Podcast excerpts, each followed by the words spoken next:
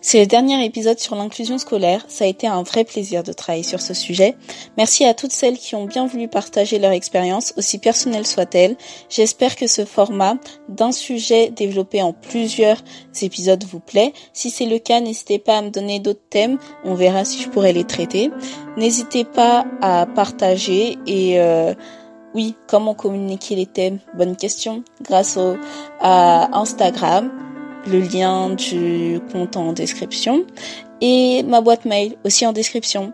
Partagez un maximum, bien sûr que si ça vous a plu. Et voilà, on se retrouve en septembre. Bonjour, je m'appelle Hilary, je suis professeure de lettres en lycée et j'ai 26 ans. D'accord. Euh, et vous l'avez pas dit, mais vous êtes dyslexique Oui, je suis dyslexique. On a diagnostiqué ma dyslexie quand j'avais euh, 8 ans à peu près, parce qu'en fait, on a mis un, peu de temps parce que j'ai appris à lire très tôt. Et du coup, ça a été, euh, ça a été compliqué pour mes instituteurs en primaire de comprendre que j'étais dyslexique. Parce que pour eux, comme j'étais euh, bonne en français, etc., c'était pas une évidence. D'accord. On va revenir sur votre scolarité. Euh, donc, euh, vous avez été diagnostiqué à 8 ans, mais euh, comme au départ, est-ce que le diagnostic a été compliqué à faire? Est-ce que c'est les enseignants qui vous ont poussé à aller voir un ou une orthophoniste ou c'est vos parents d'eux-mêmes qui ont fait la démarche? Alors, en fait, tu vois, il y a la visite médicale qui est faite. Alors à ce moment-là, on, on s'est rendu compte déjà premièrement que j'avais une myopie, ce qu'on ignorait totalement, parce que j'ai encore une fois j'ai lu assez tôt, et euh, ce souci de dyslexie aussi est apparu. Donc on m'a renvoyé à ce moment-là vers un orthophoniste. J'allais voir un orthophoniste tous les mercredis matin.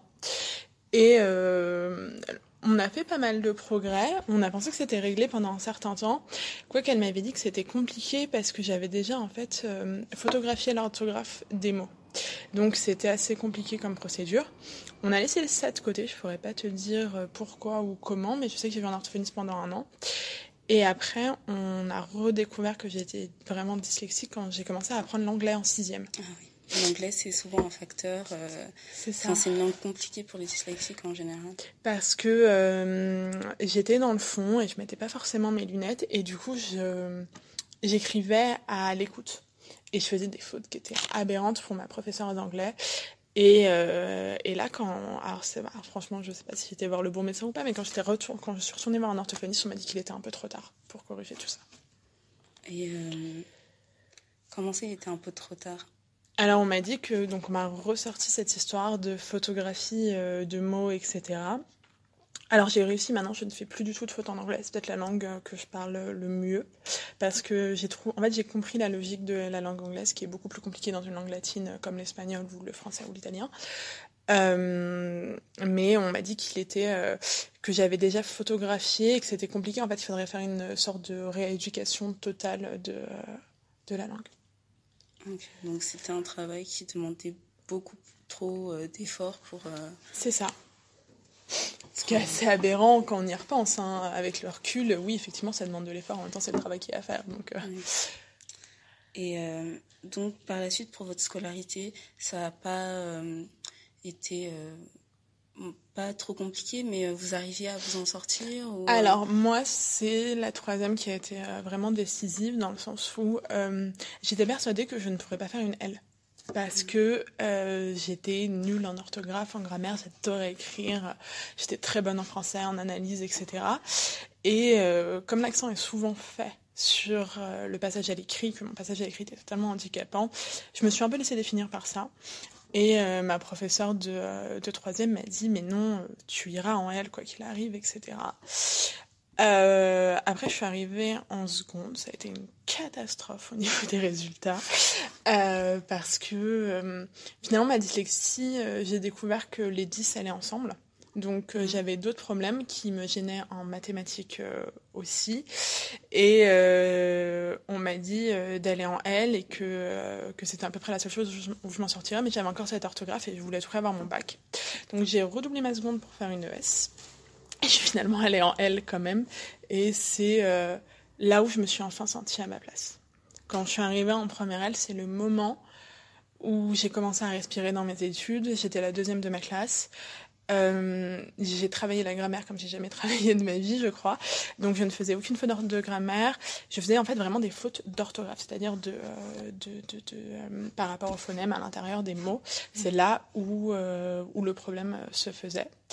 Et c'est finalement assez fou parce que j'y repensais quand, quand, quand, quand l'idée de l'interview est venue. C'est quand je suis arrivée à la fin de ma licence que je me suis rendu compte que je ne faisais plus de fautes d'orthographe. Et euh, juste avant, pour revenir sur le mot phonème, mm. euh, est-ce que vous pouvez le définir ou... euh, Alors, j'ai peur de dire une bêtise. Les phonèmes, c'est donc euh, les sons à l'intérieur des mots. C'est comme une syllabe, en fait. C'est l'équivalent, si je ne dis pas de bêtises. Alors là, mon Dieu, si les grammaristes m'entendaient. Mais c'est à peu près ça. Vous êtes passé très vite à l'université. Comment euh, le choix, euh, justement, vous avez fait une licence de quoi Donc de lettres, je suppose? Oui, j'ai fait une, licence de lettres, et alors un peu particulière, c'est-à-dire qu'en première année, j'étais en lettres euh, modernes, ce qu'on appelle, donc, tu vois, où tu vas étudier du Baudelaire, du Corneille, etc. Et ensuite, je me suis tout de suite orientée vers la LGC, qui est la littérature générale et comparée. Donc, c'est des auteurs de la francophonie et c'est pas forcément des auteurs français. Donc du coup, c'était très intéressant par rapport à mon parcours en tant que dyslexique de voir d'autres usages de la langue française et de me rendre compte qu'il n'y avait pas qu'une seule manière de parler français.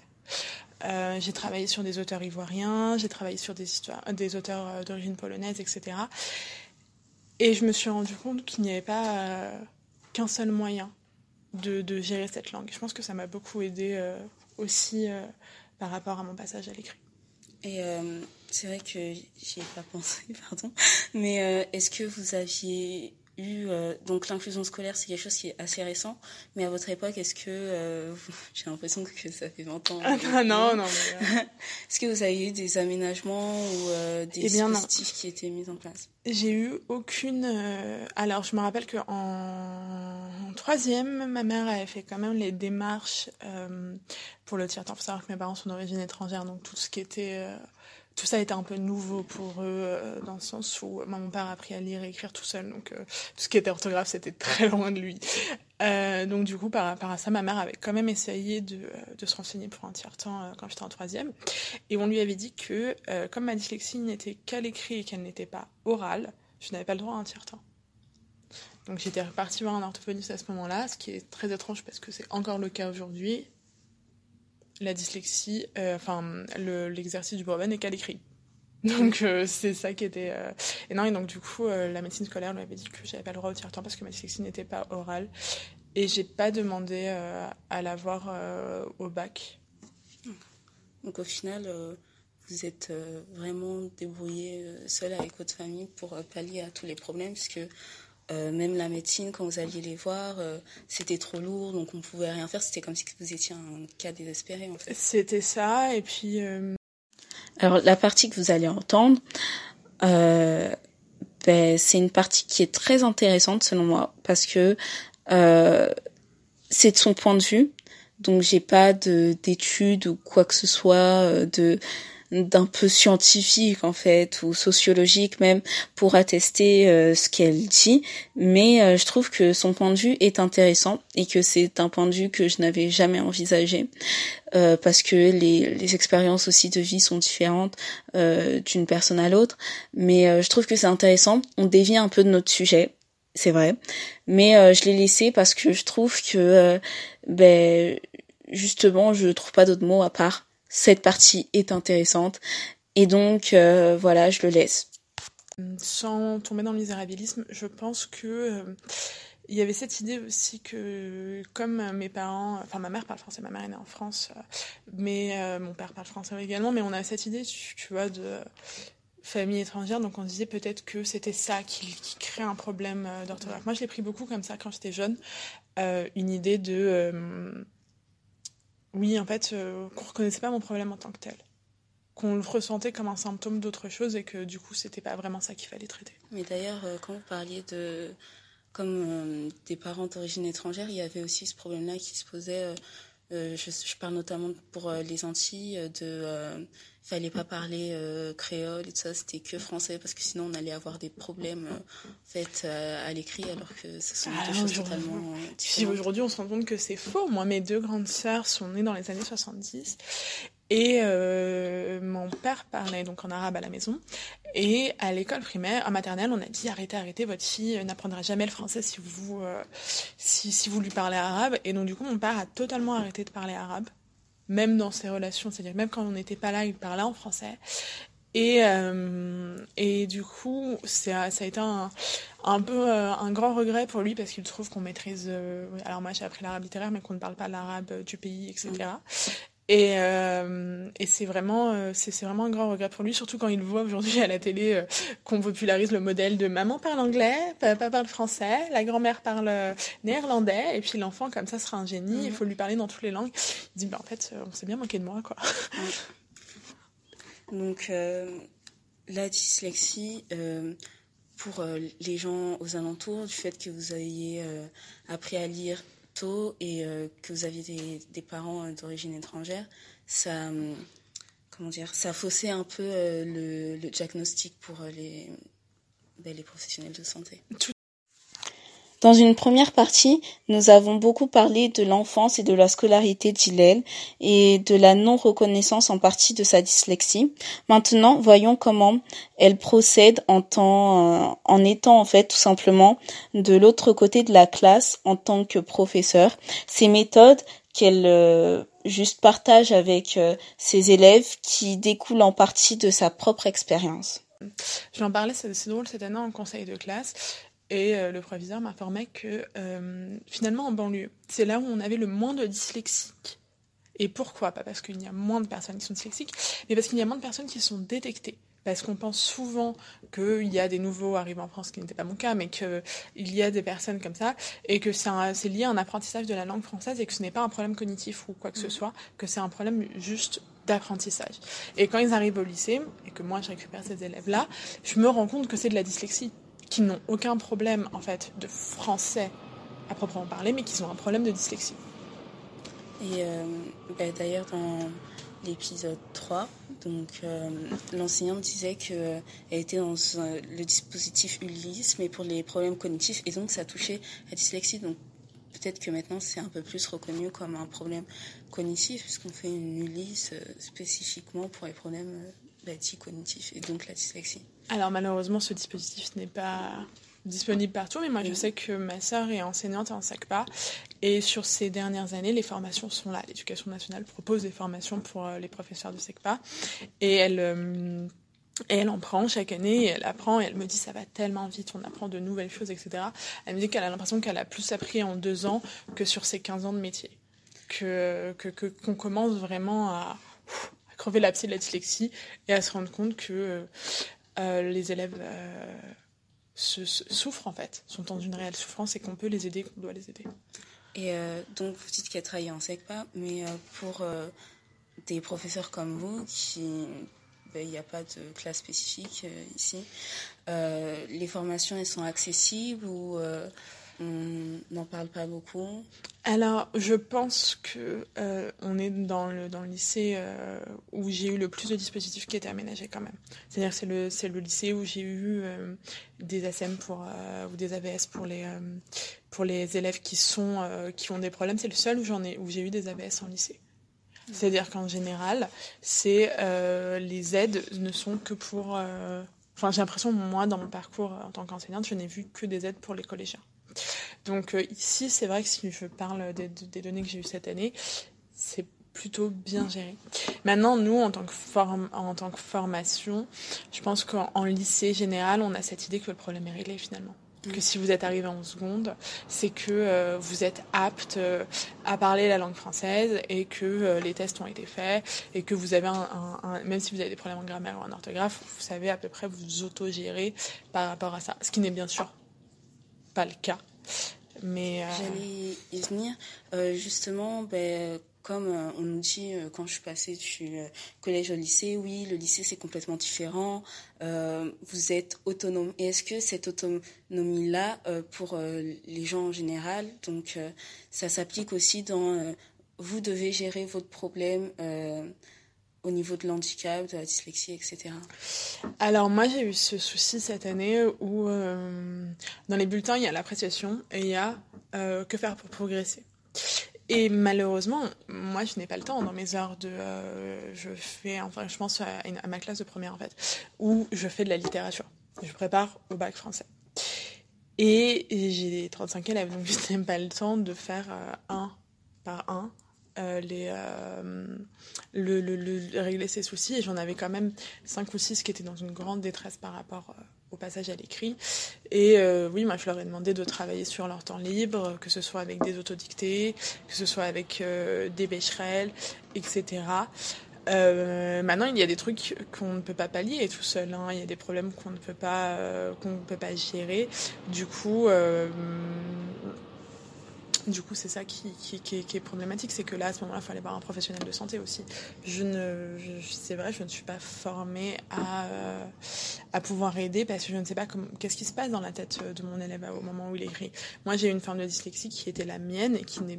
Alors ça, c'est aussi quelque chose qu'il faut se rendre compte, c'est que euh, il y a plusieurs formes de dyslexie et euh, certaines vont toucher à la syntaxe, certaines non.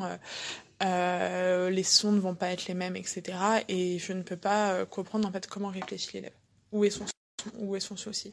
Donc moi, si c'est un problème de grammaire, je vais le renvoyer au Becherel parce que pour moi, il n'y a pas mieux que de voilà l'autodicté qui fonctionne très très bien aussi. Et euh, et si ça va plus loin, il faut vraiment consulter un orthophoniste, etc.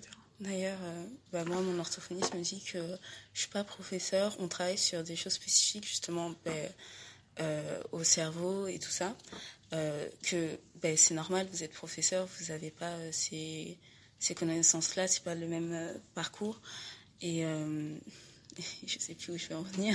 Bah, c'est un métier en soi, orthophoniste. Je ne peux pas, en fait, ça serait se dire que les professeurs puissent être aussi orthophonistes, ça serait finalement enlever de, de, de, le métier d'orthophoniste. C'est très compliqué. Hein. Moi, j'ai eu des amis qui ont fait la prépa, etc. C'est un concours d'entrée qui est extrêmement élitiste, etc.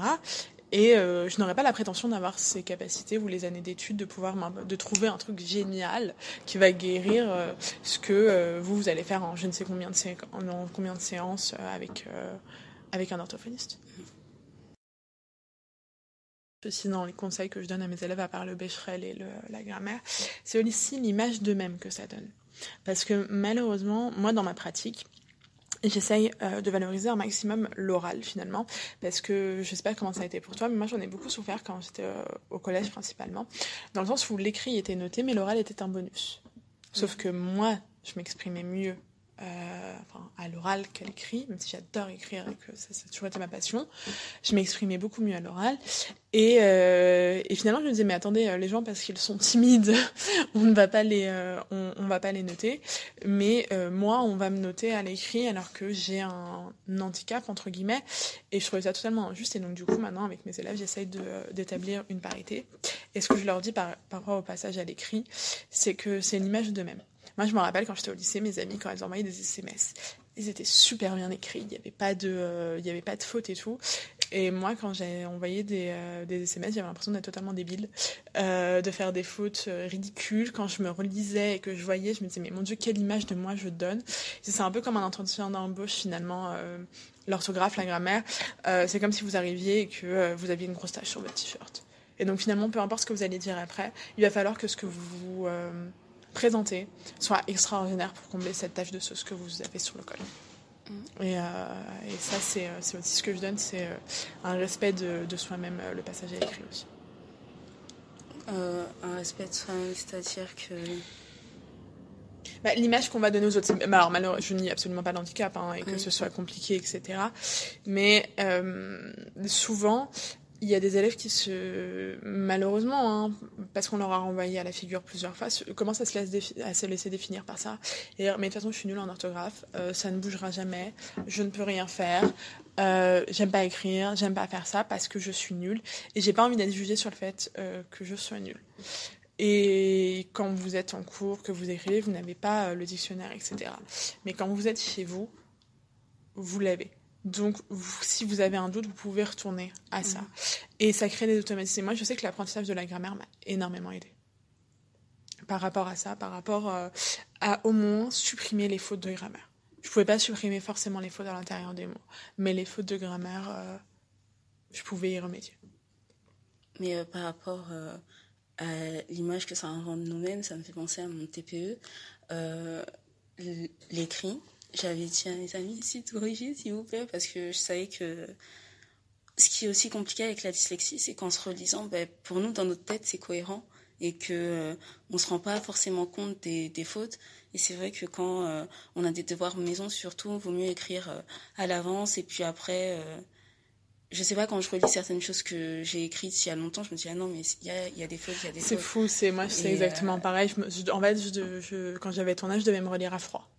Donc moi, je pouvais pas faire le truc où tu fais ta dissertation toute la nuit et puis le lendemain tu la rends à 8 heures. Non, ça c'était impossible parce que euh, je devais laisser reposer la copie parce que c'est pareil.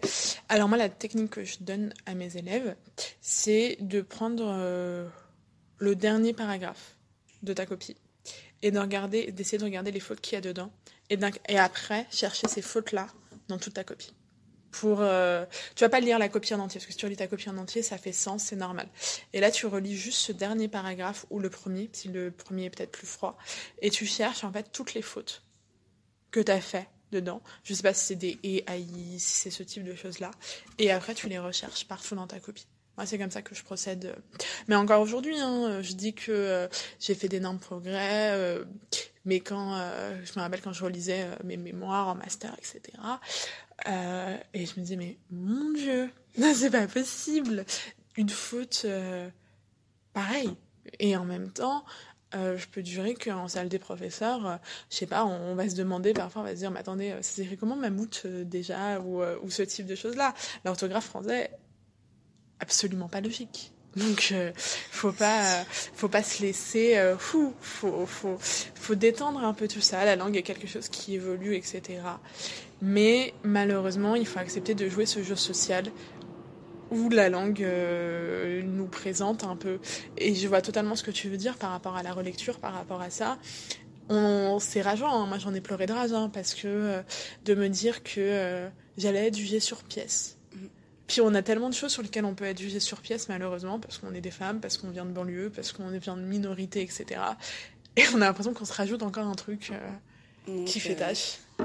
Juste pour revenir à l'histoire du TPE, et puis euh, on passe l'oral, et puis dit oui, donc notre oral était vraiment bien, bon ben je suis à l'aise à l'oral, et donc la, la prof de français nous dit qu'en fait elle avait l'impression que notre travail était bâclé à l'écrit, alors qu'en vrai, on, en a, on a mis euh, vraiment beaucoup de temps à le faire.